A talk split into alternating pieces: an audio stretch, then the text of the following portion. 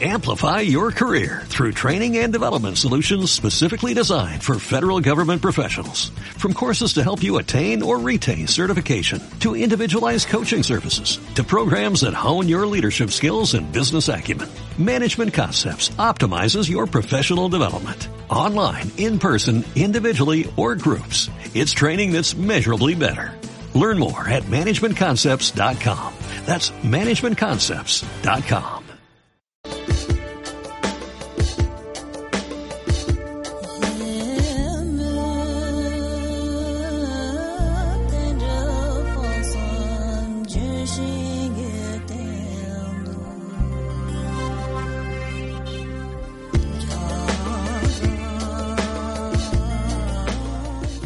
Viajamos en piedra de toque y ahora conectamos con el campo base del Everest donde descansa Lechicón tras dos meses de expedición y un ataque a la cima del Nupche con sus 7.861 metros junto con José Carlos Tamayo y Juarna Madariaga. A 300 metros de la cumbre tuvieron que tomar otra decisión y darse la vuelta por el fuerte viento. Ahora descansan para realizar otro ataque la semana que viene. Egunon, Alex. Egunon. Bueno, ¿cómo van esas fuerzas? Una vez más, has tenido que tomar otra decisión difícil a 300 metros de la cima, decidir que hay que volver para bajar sanos y salvos y que ya habrá otra oportunidad. Pues sí, son decisiones difíciles, ¿no? Lo primero decir que ya llevamos ya unos cuantos días fuera de casa y no sé, bueno, las fuerzas todavía están ahí, ¿no? Yo creo que estamos con muchas ganas, sobre todo José Carlos y yo, Juan Real estaba pasando una mala, una mala racha con un catarro que cogió, se le complicó un poquito y se encuentra ahora abajo, descansando unos días. Pero bueno, yo creo que poco a poco ya iremos retomando la cosa. Vamos a intentar la cumbre el 16, casi seguro, entre el 16 y el 17, de nuevo. Y como bien has dicho, una decisión muy difícil, una decisión muy difícil la de estando tan cerquita de la cumbre, pues dándonos la vuelta, ¿no? Estando a escasas tres horas de la cumbre. A tres horas de la cumbre, y fue el viento, ¿no? El frío y lo sufrido que fueron esos mil metros finales desde el campo anterior. Bueno, sí, también hay que, también hay que decir que, que no íbamos excesivamente rápidos tampoco, ¿no? Yo creo que no íbamos excesivamente rápidos por, las, por la dificultad técnica del terreno, ¿no? Primero tuvimos que estar en hielo y después con, enfrentarnos allá a nieve pues profunda hasta la rodilla, ¿no? Entonces eso yo creo que ralentizó un poquito la marcha, ¿no? Y por otro lado, pues mezclando el viento y las condiciones, pues pues optamos por, por darnos la vuelta, porque no íbamos no íbamos a ningún lado, a, esa, a ese ritmo vamos. Porque luego el descenso es todavía más lento. Sí, eso, eso, eso también, claro, que se me ha pasado a decirte, claro.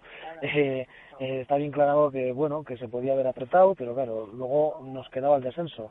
En el descenso, pues bueno, pues es una pared, es complicado, tiene su compromiso por bajarse de ahí y al final yo creo que, yo creo que acertamos, yo creo que acertamos y tomamos la decisión correcta, ¿no? Aunque duele, ¿no? A esas alturas, pues bueno, pues tú, como comprenderás, pues yo creo que ese tipo de decisiones pues duele y son muy comprometidas y quizás el habernos equivocado, pues pues hubiera hecho que no estaríamos hoy aquí, ¿no? O estaríamos sin dedos, o estaríamos congelados, vete a saber, ¿no? Pero yo creo, no sé, la decisión eh, la tomamos, nos costó también, pero eh, en pocos días estamos otra vez para dar otro nuevo intento. ¿Y cómo se toma esa decisión, Alex? ¿Qué hicisteis? ¿Os parasteis? Hablasteis José Carlos y tú, no sé si esperando tú que José Carlos tomara la decisión o al revés. No, yo creo que fue entre, fue entre los dos, ¿no? Sí, más igual, un poquito influencia más por José Carlos, pero pues vas va valorando eh, lo que vas lo que vas tardando en, en abrir ruta, lo que vas tardando en una hora, cuánto tiempo, te, cuántos largos te va a hacer, eh, cómo vas viendo la progresión del día, las nubes, cómo vas viendo el viento, cómo va evolucionando, la dirección de las nubes cómo se iba cubriendo todo, el viento era más fuerte, las temperaturas pues eh, eran más bajas, entonces pues al final eh, vas valorando todo en, cada momento y vas viendo la dificultad y más o menos haces una valoración, estimación de lo que te falta a la cumbre y, dices pues bueno, pues te la juegas o no te la juegas y en nuestro caso pues no nos la jugamos. Claro, porque hablamos del Numche, 7.861 metros, pero prácticamente es un 8.000 y la dificultad técnica es igual o casi peor, ¿no? Por la zona en la que estáis. Y vamos escalando, y vamos escalando sin cuerdas fijas, eh, vas, a, vas escalando a largo, salimos a las 12 de la noche, sin dormir, una pared pues de mil metros, escalamos desde... Normalmente esta, pared se hace montando un campo intermedio, se suele hacer eh, eh, un tercio de la pared el primer día, se monta una tienda y ya te quedan dos tercios para el día de cumbre, ¿no? Y en nuestro caso salimos desde la base de la pared a 6.850 metros, con lo cual, pues bueno, pues... Eh, pues aumenta la dificultad, ¿no? Son mil metros que tienes que brear con ellos. ¿Y por qué decidisteis, preferíais hacerlo de forma directa que, en dos partes? Si, si el día el día ese el día ese de cumbre no lo hubiéramos hecho en el tirón el día antes te tienes que subir, tienes que subir gas, tienes que subir comida, entonces tienes que subir cargado pues durante 400 metros, ¿no? Y yo creo que no nos no nos salía rentable, ¿no? Pues viendo las condiciones físicas en las que estamos y la dificultad que tiene la, la montaña, pues bueno, pues vimos factible el poder atacar la cumbre desde, desde ese campo 3 a los 6.850 metros. ¿Y ahora qué tal el descanso en el campo base? ¿Se llega uno a descansar bien? Sí. Sí, sí, pero eso, pero hay que estar activo, hay que hay que estar con ganas, con motivación, hay que hay que hay que moverse, hay que mantener el cuerpo activo, ¿no? No no no apalancarse de cierta manera tampoco pero hay que beber, comer, hidratar y sobre todo pues bueno se puede hacer se puede llegar a hacer duro psicológicamente no pero en nuestro caso yo creo que nos encontramos los tres en, en, buenas condiciones y es eso estamos rodeados de buenos amigos y es lo que hace que bueno que uno pueda seguir adelante bueno ibas desde el 17 de marzo ya de expedición ¿Qué tal las fases anteriores que ya sabemos que te gustan mucho ese reencuentro otra vez con los amigos allí? Vimos que estuviste, ¿no? Con Simone Moro y Steck también. Eh, bonito, ¿no? El reencuentro. Sí, joder, bueno, hemos visto un montón de amigos durante todo el trekking para arriba yo qué sé, pues también nos cruzamos cruzado con Carlos Soria, aquí también se encuentra Carlos Poner, hay muchísima gente, ¿no? Y sobre todo, pues bueno, pues sí, está también Jorge Gocheaga, no sé, siempre durante el día lo que solemos hacer es eso, bueno, nosotros estamos en, aquí en una morrena, que tardamos una media hora en cruzarla desde el campo momento base más bajo al más alto, nosotros estamos al más alto, y bueno, y, solemos entretenernos, nos damos un paseo, ¿no? Entre que te vas y te vienes, pues te, te echas la mañana, ¿no? Visitando a uno y a otro, ¿no?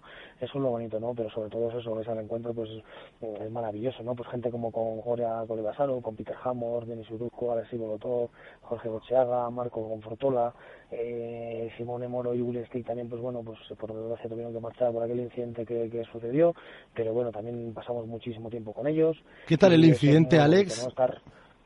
Eh, bueno, ha sido un poco pues, hervidero en el campo base, ese pequeño motín entre Serpas equipando una vía comercial y ellos que iban eh, abriendo por libre es complicado, ¿no? Es complicado. Yo, y aquí te quiero decir, es la primera vez que estoy aquí, entonces todo es nuevo, ¿no? Solo te voy a decir un, par de cositas. Eh, durante toda mi vida en el Himalaya, yo creo que aquí en dos días he visto más cosas extrañas que en toda una vida, ¿no? Fuera, ¿no? Con eso ya pues te da las características la magnitud de lo que puede haber aquí en este campo base. Por otro lado, no sé, hay muchos intereses económicos aquí también, eh, hay mucho hay mucho pastel aquí por coger y bueno, pues no sé, no sé, no sé, entre una cosa y otra la, la cosa se lió y al final pues ellos tres salieron mal parados, ¿no? Pero ha sido un incidente muy feo y muy serio y muy grave. Sí, pues estaremos atentos porque van saliendo informaciones así poco a poco, pero lo que está claro es que lo que ocurre allí y a esos metros siempre es tan difícil, ¿no? Valorarlo desde casa, desde un sofá y mucho más pues delante de la pantalla de, un ordenador. Sí, es complicado, ¿no? Muchas veces, pues bueno, y lo que pasa aquí en la montaña, pues bueno, pues hace complicado, ¿no? Pero, pero bueno, pues yo que sé, poco a poco y, como te he dicho antes, ¿no? Eh, no sé, a mí es un campo un campo base este con, con, una multitud de gente no estamos más de mil personas entonces imagínate lo que lo que se lo que se ve aquí no se ve de todo vamos yo creo que estamos lo mejor de cada casa Sí, es más de mil personas, por eso decías tú también que uno tiene que estar activo, como se distraiga allí, uno puede acabar como si estuviese en un camping, ¿no? De vacaciones. Sí, es eso, ¿no? Es, es increíble la verdad la gente que hay, ¿no? Que bueno, pues por otro lado hay veces que igual te agobias un poquito, ¿no? Pero bueno, yo qué sé, sabemos a dónde hemos venido, sí, entonces pues bueno, hay que intentar eh, meterse en esa rueda, ¿no? Aunque no sé, también te digo que igual es la primera vez y la última vez que vengo por aquí, ¿no? Ojalá, ojalá. Oye, y lo que sí que te ha dado tiempo no solo a saludar amigos, sino también a hacer un buen salto por esos valles. Así, bueno, cuando estábamos en el proceso de aclimatación, llegando al campo base, pues sí, nos dio tiempo a hacer ahí un, un vuelo tándem junto con Ramón Morillas y, y llegamos, llevamos a cabo un salto yo creo que bonito en, en Limboche y verdad que lo pasamos muy bien, ¿no? Luego, luego fueron lo que vinimos por detrás, ¿no? Que no teníamos el permiso, teníamos uno de los permisos de aviación civil, no teníamos el, Parque Nacional de Sagarmanta y bueno, nos vinieron a buscar y casi nos metemos en un lío, ¿no? Pero gracias a Dios, pues bueno, salió todo bien. ¿Y desde qué, metros partisteis el vuelo?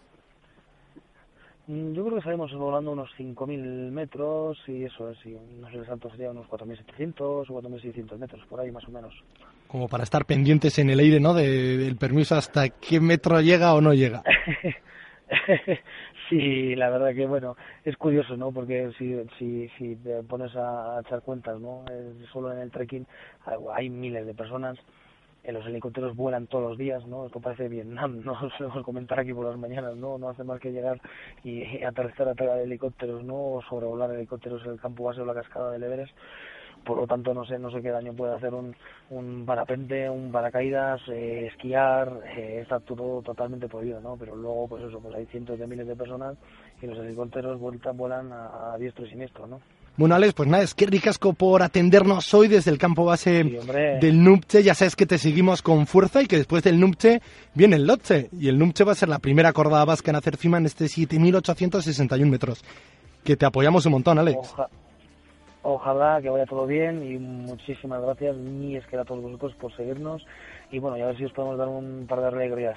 Un abrazo muy fuerte. Millacer, agur.